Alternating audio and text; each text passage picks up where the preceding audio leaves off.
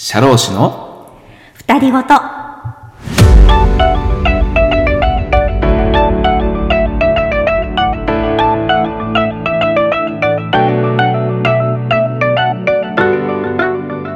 こんばんは、社労士の野戸です、えーこのプログラムは東京都千代田区のとある社会保険労務士事務所から二人の社労士のたわいもない会話をお届けする番組です。社労士の実務の話や資格取得のための勉強にちょっと役に立ちそうな話、僕とあくみさんの噛み合わない二人ごとをお伝えしていきます。あなたの知らない社労士の世界へよろしければお付き合いください。はい、ということでね、始まりました。68回目の配信です。よろしくお願いします。さあ、ということでですね、まあなんとなくね、皆さんもお気づきの通りだと思いますが、今日はですね、はい、収録はしているものの、明美さんがいないというですね、はい、二人ごとでなくですね、もう完全なる独り言というですね、もう大変寂しい収録を今しているわけなんですね。先はですね、3月の1日、いよいよ3月に入りました。はい、今日は金曜日ということで、まあ、いつもの通りにですね、今日は昼間スマートウェブの収録がありましたので、水道橋行きましてですね、はい、それは僕と明美さんも一緒に水道橋に行って、今日はですね、収録が国民年金の3回目のね、収録ありましたんでね、はい、遺族基礎年金以降で今日は最後まで、まあ、無事に収録が終わってという感じだったんですね。まあ、そのまま終わりましてですね、まあ、事務所に戻ってきてということで、まあ、今現在ですね、まあ、収録をしているわけなんですけれども、その明美さんがですね、まあ、どんな状況かと言いますとですね、まあ、なんとですね、まあ、いるんですね、ここの事務所にね。まあ、いるわけなんですね。で、いるのですが、はい、えー本来だったらこのまま一緒に二人ごと収録をするところ、まあ、なんと、まあ、明日の明美さんの講義の準備が終わっとらんということでですね、今頑張って、今最後総仕上げの準備があるということで、まあ、作業中ということなわけなんですね。なので今はですね、事務所の自分のデスクでひたすら作業をしているという感じなわけですね。まあですからですね、まあいるにもかかわらず来ないと、そして仕方なく一人で撮る。まあこれがですね、今現時点の状況ということなわけなんですね。まあですので、もう二人ごと始めて、もうかなりの月日が経ちますが、まあ初めて本日独り言ということになったということですね。はい。まあそんな顛末で今日を迎えているという感じなんですね。まあ、なのでね、あの、明美さんがなんか体調不良で何かっていうわけじゃなくて、あの、全然元気で、まあ、いるんですね。まあ、いるけれども、間に合わず参加できずというね、まあ、そんな感じですのでね、はい。まあ、今日は、致し方なく、私が完全に独り言でやっていきたいなという感じで、はい。よろしくお願いします。さあ、それではですね、スマートウェブが今どんな感じなのか、はい。えースマートウェブ情報センターの方からね、今また状況を教えてもらいたいなと思うのですが、スマートウェブ情報センターの明美さんは今日は出社してるのかしら？ちょっと呼んでみましょうかね。はい、スマートウェブ情報センターの明美さん。はい、スマートウェブ情報センターの野戸です。今日は明美さんは有給休暇を取得していますので、代わりにピンチヒッターでスマートウェブ情報センターの能登からお伝えします。やっぱりね、休んでるのね。さあ、スマートウェブの配信ですが、2月の20日、いよいよ健康保険法の配信が開始になりました。社会保険科目にいよいよ突入しました。2月の27日、健康保険第2回目の配信も行われましたので、どんどん学習の内容が進んでいって、今、給付もかなりのところまで進んでいっているようです。まあ、そして、3月に入りましたが、3月の5日火曜日、最後の健康保険3回目がいよいよ配信されます。まあ、ここで保険給付では、高額療養費の学習から配信ということになるわけなんですね。さあ、例年のことなんですが、高額療養費は算定基準額。これを覚えるための能登先生の語呂合わせ。はるみさんと医師の淡い恋物語に大注目です。さあ、3月から4月にかけて国民年金厚生年金保険と年金科目の学習に入ります。健康保険でしっかりと社会保険の基礎を身につけて、年金科目、得意科目にできるように頑張ってやっていきましょう。以上、最近のスマートウェブに関する情報をスマートウェブ情報センターの能登からお送りしました。それでは。はい、スマートウェブ情報センターの能登さん、ありがとうございました。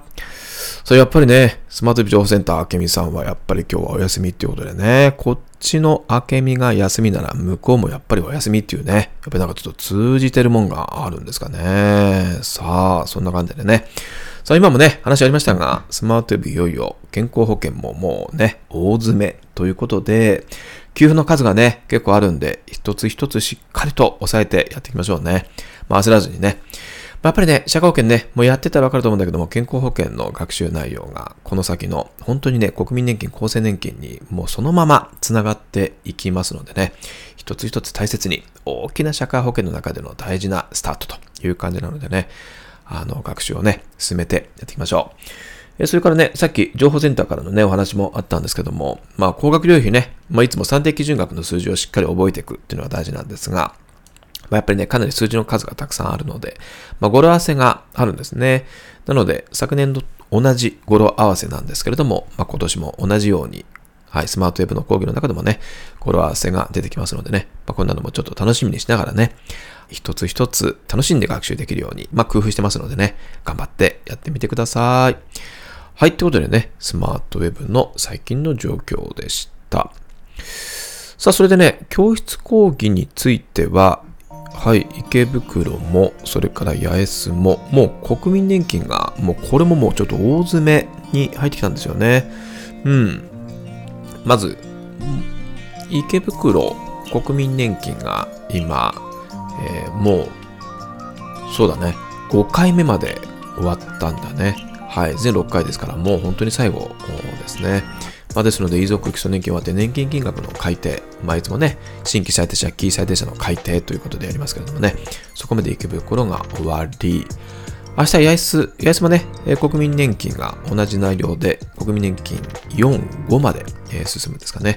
はい。なので、いよいよ本当に大詰め。で、その後、実力テスト挟みつつ、まあ、厚生年金にすぐ入ってきますのでね、まあ、本当に年金に入るとね、進みがまあ、早いわけですよね。うん。まあ、でもね、年金は、毎回、特にね、思いますよ。受講してる皆さんの、やっぱりね、関心度が高いよね。うん、なんか、まあ、他の科目もね、皆さん頑張ってらっしゃるんだけども、特に年金は一つ一つを本当に自分のものにしていこうっていう、もう一つ一つ聞き漏らさずに、一個一個ちゃんと理解していこうっていう風な、なんかこの意気込みみたいなものがね、すごく感じられるんですよ。教室に立っててね。うん、不思議なことに。なんでしょうね。だから、質問もね、本当に普段以上にたくさんいただきますし、皆さんもしっかりやっぱりね、講義終わられて復習頑張って、で、やはりね、なかなかちょっと理解しづらかったところとかは、もう一回改めて持ってこられてってことを繰り返してやってらっしゃるんですけどね。まあ、すごい大事だし、ね、なんか頼もしいというか、うん、いいですよね。やっぱりね、年金って、何度も言うように国民年金、厚生年金って、まあ、試験対策的にはね、20点あるっていう、すごく大きなボリュームのある科目っていうのもあるんだけど、まあ、やっぱりね、年金って本当にね、自分の得意科目になってるだけでどれだけのなんか自信につながるのかっていうものが本当にやっぱりあるんですよね。僕はね、受講生の当時、年金はなかなかね、やっぱりもう学習が追いついてなくて、もう理解っていうところまで全然いかなかったのが本当に本音ですね。これも試験を受けるまでも実際そうだったかもしれないですね。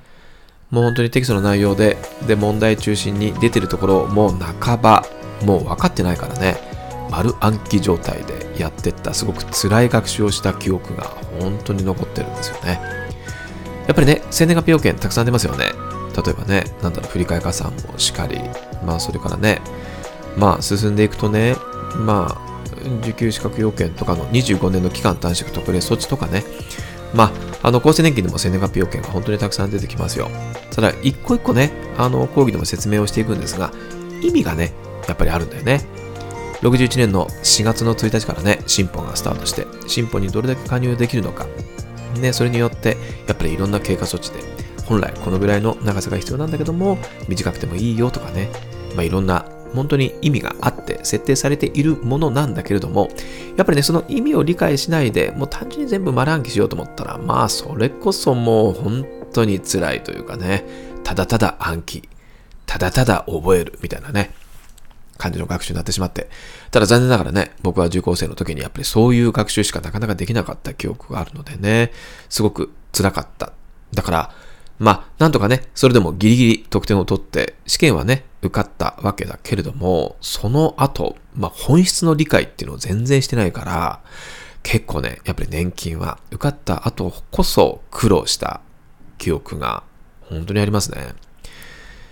まあ、試験もね、受かって案外早めにあの講師の仕事をスタートしたので、まあ、人に教えなきゃいけない立場に今度は変わり、で、教えるイコールやっぱりね、理解してないと到底教えられるわけもなく、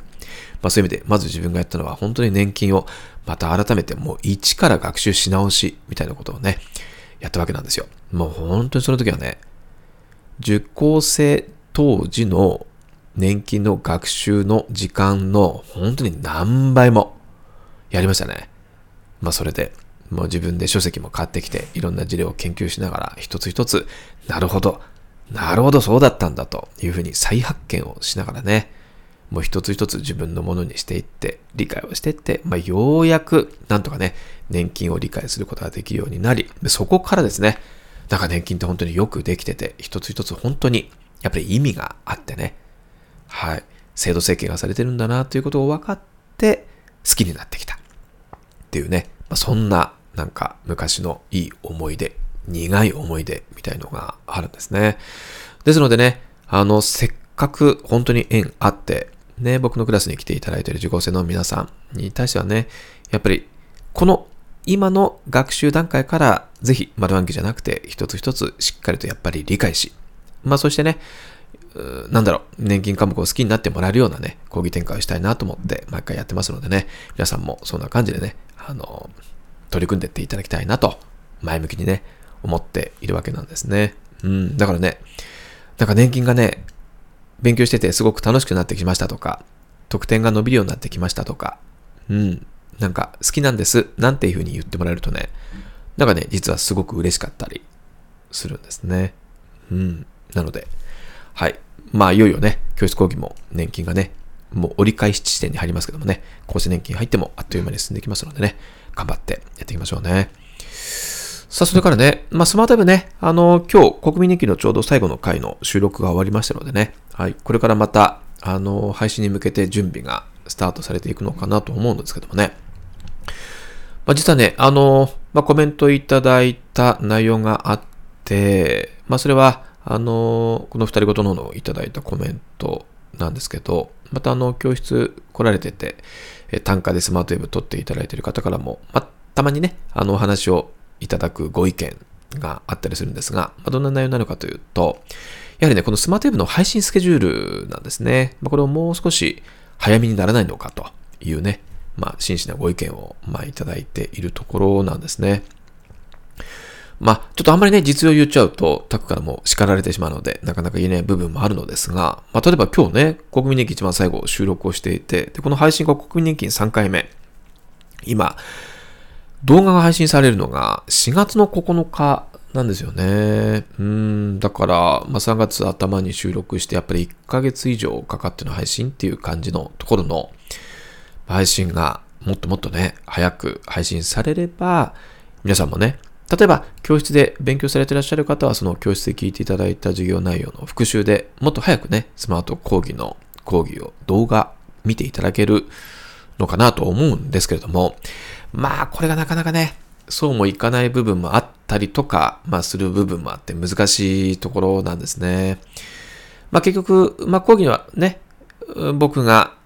収録を担当していて、まあ、この収録日に、まあ、スタジオに行って収録をするわけなんですね。まあ、それで、まあ、一日取り終えて、まあ、その後、まあ、いよいよその後の作業工程に入っていくわけなんですけどもね。まあ、いわゆるこのタックの、まあ、映像を取り扱ってくださっているような専門の部署にこのデータが回って、いよいよ、まあ、内容のチェック、まあ、それから、あまあ、例えば頭のね、扉絵とか、まあ、それから、まあ、BGM なんかもね、入れていただきつつ、あの、一つ一つ編集作業をやっていくということになるんですね。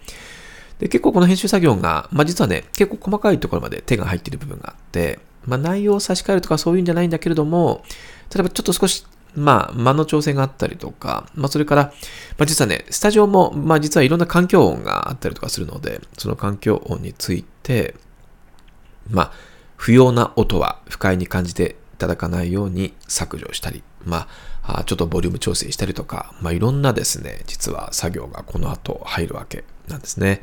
まあ、これが何人かの手にかかった上でチェック作業が入る。で、またそれがですね、最終的にこんな形になったっていうのがまたデータがこちらに戻ってきて、で、一度内容チェックをかけるんですよね。それで、例えば、微修正した部分については、やはり一個一個、まあ、あの、タイムカウントがされているので、そのカウントされたところに戻って、またチェックをし、また問題がある場合について、なしはもうちょっとこうしてもらいたいっていうのがあるんだったら、また修正をしてもらってということを、まあ、繰り返してるわけなんですよね。で、最終的に日程が決まってて、最終的なデータの完成ということになり、それがまた別の部署に回って今度、まあ、配信作業に入っていくということで、まあ、そこでレジュメデータだったりとか、問われ方のデータだったりとかっていうのを一緒にですね、まあ、講義録として準備をし、まあ、配信スケジュールに乗っかっていくという感じの作業工程があるわけなんですよね。まあ、ですから、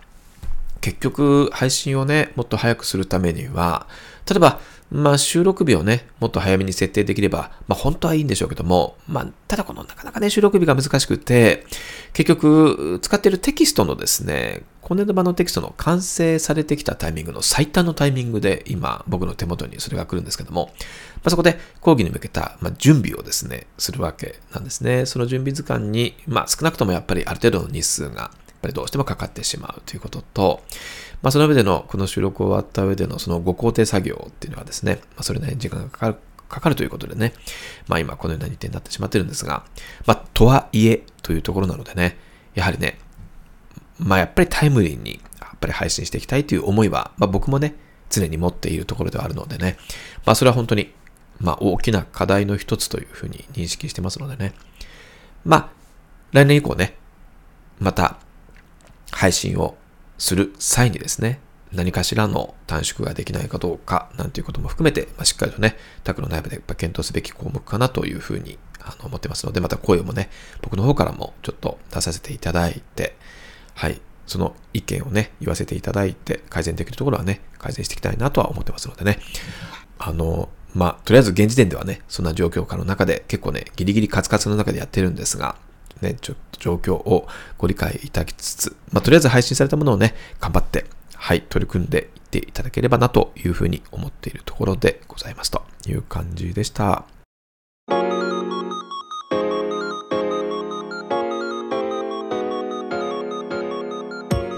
社労士の二人ごと。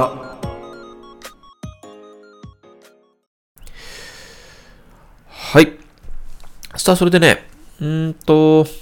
そのスマートウェブね、まあ、準備っていうのがあるんですけども、その準備をね、まあ、テキストもらって僕の方でひたすらまあ作業して、まあ、収録に向けて、えー、進めていくわけなんですね。まあ、その準備はね、まあ、僕の方でやる作業と、まあ、それから明美さんの方でね、あのピックアップしてもらって、まあ、とは例えばまあ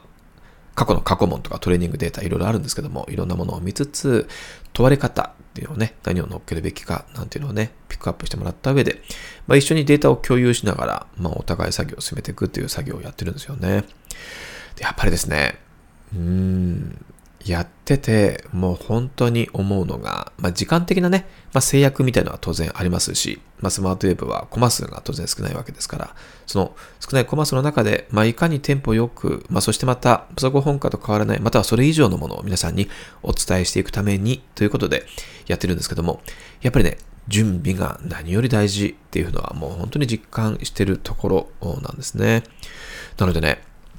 実際に皆さんがスマートウェブで見てもらってる、その画面で出てくるテキスト、まあそこのテキストにはね、ラインが引いてあったりとか、それから大事なポイントには赤い字で注釈が書いてあったり、またはね、イラストが書いてあったり、まあいろいろするわけなんですね。でも実はね、僕がね、収録をするときっていうのは、その僕用のテキストっていうのがね、実はあるわけなんですよ。うん。で、その僕用のテキストっ何が書いてあるのかというと、そこには、まあ、やはり説明すべき内容がですね、まあ、ある程度文章でまとまって乗っかっているわけなんですね。まあ、当然ながらね、まあ、頭の中には、ここをしっかり説明すべきというものはあるわけなんですけれども、それを教室講義の時には、その都度考えながら、頭の中で整理をし、マイクで喋ってっていうのが十分できる時間があるんですね。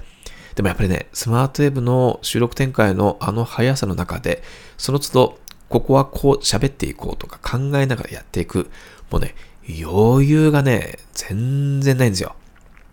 だから、これはもう、ただただ準備の世界なので、テキストにある程度自分でここはこういうふうに言おうっていうことをある程度事前にまとめて、で、例えば、まずここをこういう説明をして、で、次に条文って書いてあったら、その後条文を読んでいく。で、条文の後、こことここのポイントの説明なんていうのも書いておくんですね。なので、その時には、ここの語尾が大事だよとか、ここは過去このように問われてるから、こんなところを注意してくださいっていうふうに言おうっていうのが決まってて。そして、この後、レジメ38ページへなんて書いてあるんですよ。これがあるからこそね、ではレジメ38ページを見ていきましょうって言えるわけなんですね。レジメに飛んで、そしてレジメの方にもある程度説明する内容がまとまっていて、ではテキスト126ページに戻りましょう。126ページに戻りましょうも、やっぱり126ページで書いとかないとなかなか言えないわけなんだよね。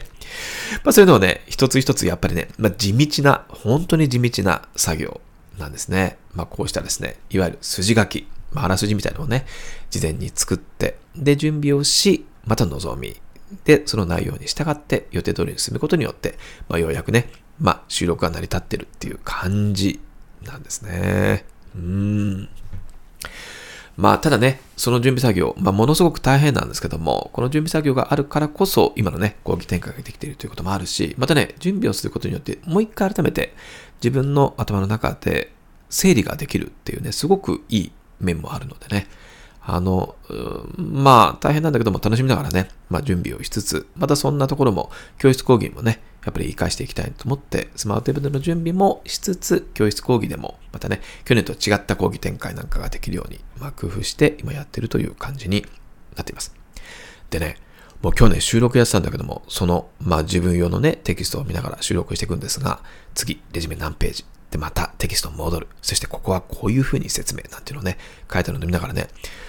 なんかね、すごいね、思い出したものがあったんだよね、急に。うん。何かっていうとね、これね、皆さんも記憶、なんかあるかな、そういう経もう小さい時にね、まだ全然インターネットなんて何もないでしょ？で、スマホなんて当然ないわけで。で、やっぱりね、まあ、本を読んでっていうのがね、やっぱり楽しみで。で、まあ、漫画読んだり、なしはね、子供向けの小説を読んだりっていうことがあったわけなんだけども、すごいね、昔好きだったのが、思い出したのよ。だからね、子供向けのこの冒険小説みたいなものがあるんだけど、その小説の中にね、読んでいくとね、うん、まあ、主人公が出てきて。で、その主人公が、なんかこう、ピンチの場面がやってくるわけ。そうするとね、その主人公がなんか、選択をしなきゃいけない。選択を迫られる場面が出てくるんですよ。例えば、この時、A、そのまま相手と戦うとかね。B、一目散に逃げるとかさ。こうなってんのね。で、その時に A を選ぶんだったら次のページへ。B を選ぶんだったら36ページへみたいに書いてあるのよ。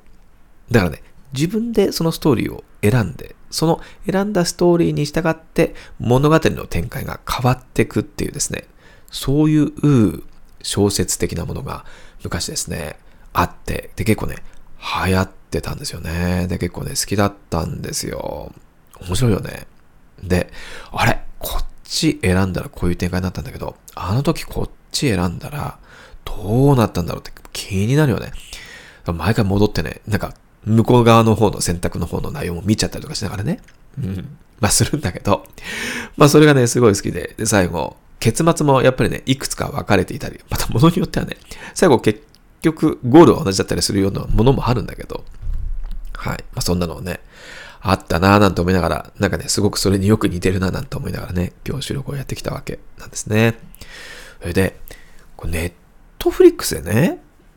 動画配信してますよね。で、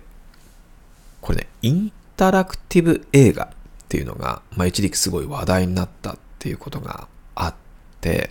で、これね、何なのかっていうとね、まあ、インタラクティブなんで、まあ双方向性のある物語っていうことなんですけども、まあ動画見てますよね。普通に。スマホとかでもね。で、動画を見てる。で、ある時ね、急に止まって、この先 A どうする ?B どうする？っていうふうに視聴者が選べるようになってるような、まあそんな映画があるんですね。面白いよね。まあそれで A を選んだら A の展開の場面に進んでいく。B を選んだら B に進んでいくってことで物語が展開が変わっていくっていうですね。まあそんな今もう時代なんですね。ええー、と思って。初めてそれ知ってみたときには、まあ結構ね、まあ若干カルチャーショック的なね、まさに当時のその本を思い出したような感じでしたけどもね。うん。なんかやっぱりね、1時間ちょっとぐらいの映画なんだけども、全部の動画、いろんな展開を合わせると、やっぱり5時間、6時間ぐらいの動画があるらしいですね。はい。まあそんなね、もう時代なんだなと思いながらですね。うん、面白いなと思って、はい。まあ見た、そんなのもね、思い出したという感じでした。まあそんな感じでね、まあ地道に準備をしながら、楽しみながらね、スマートウェブのね、収録もやらせていただいてます。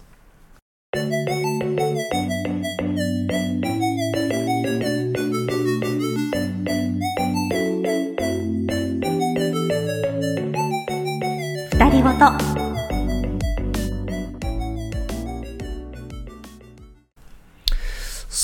ということでね、今日は一人で収録をしており、おそらくこれ、僕が一人で喋ってる声を、明美さんはただただ聞いてる、おそらく、そして作業を進めてる。まあそんな今、事務所の環境かなと思いますけどね。うん。いや、いるんですよ、明美さんは。この場に。いるんですよ。見えないけど、作業してるんです。でも来ないんです。僕が一人で喋ってるんですと。そういう状況ですよね。うん。いや、こっちにおいでよともなかなか言えない状況というね。はい。もうご察しいただければという感じなんだけどね。うん。さあ、それでね、先週はね、二人ごと配信お休みでしたね。2週間ぶりの配信になります。なのでね、もうさすがに今日はちょっとね、配信したいなと思ったので収録を一人でもやってる感じなんですけどもね。で、先週お休みだった分ですね、はい。代わりに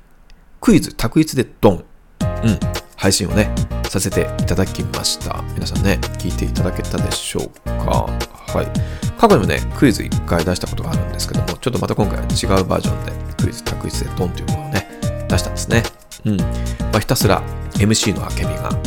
問題を出し、参加者の僕がですね、はい、ひたすら早押しで答えていくが、ね、正しいこと言ってるのに全然正解にしてくれないというね、まあそういうね、まあお決まり展開っていうことなんですけどね、まあそんなのをね、やって、で前回ちょうど労働基準法の変形労働時間制に関して、まあやらせてもらったような感じのね、内容なんですね。さあ、それがですね、なかなか評判がよくですね、はい、特に、明美母のですね、評判がよろしいんですね。うん。明美のお母さんからですね、うん。明美、聞いたわよ、クイズ。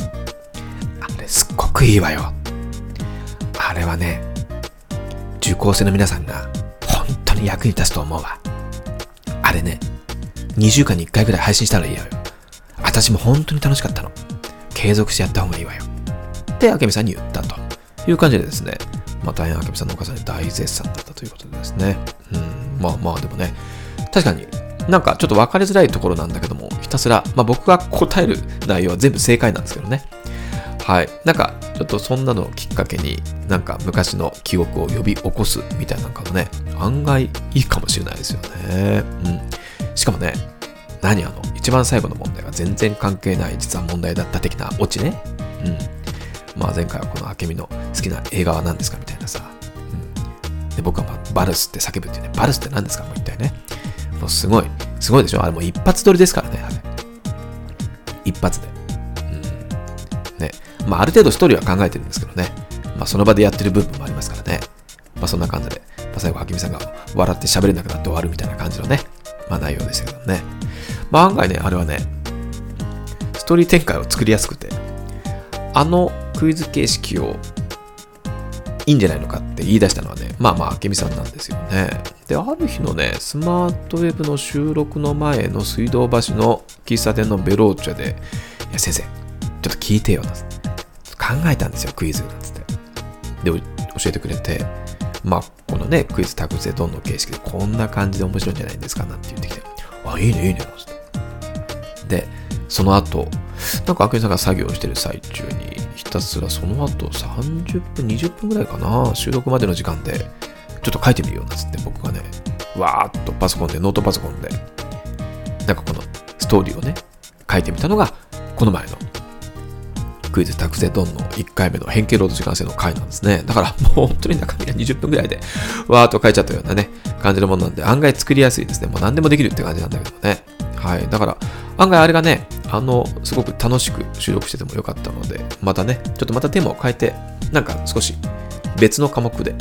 やってってもいいのかななんて思ったので、また収録をしてみたいなと思ってますね。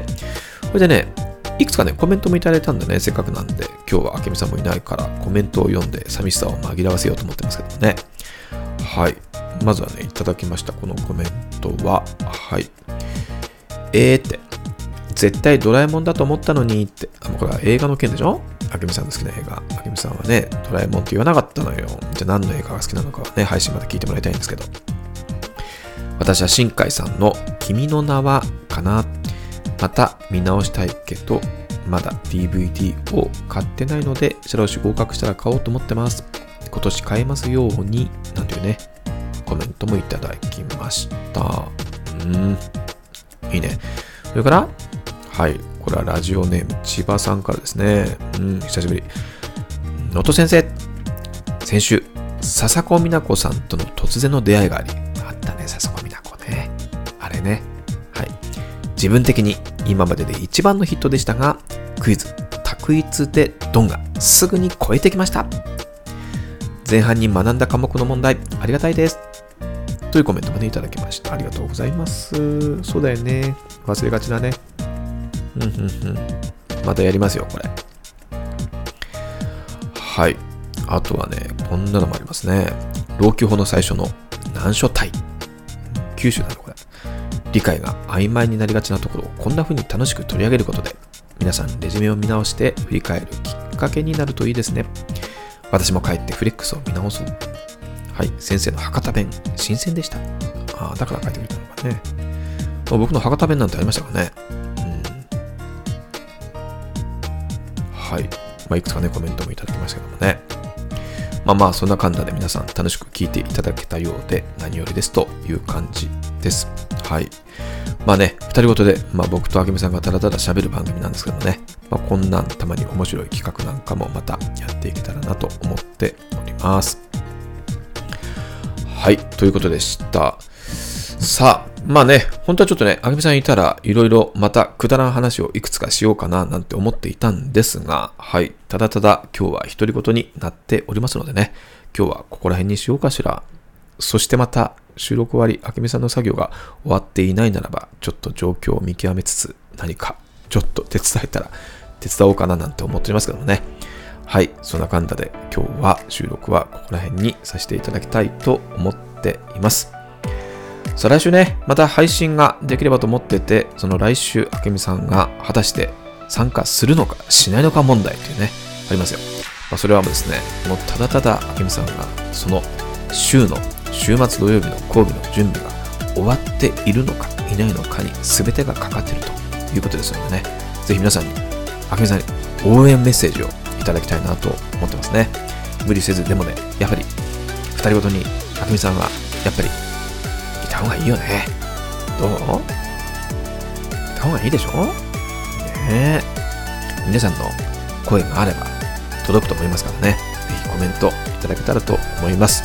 ということで、今日は寂しく一人お送りさせていただきました。それでは、そろそろお時間になりました。皆さんも、週末、来週、頑張って取り組んでくださいね。応援してますよ。本日も番組を聞いてくださってありがとうございました。それではまた次回お会いしましょう。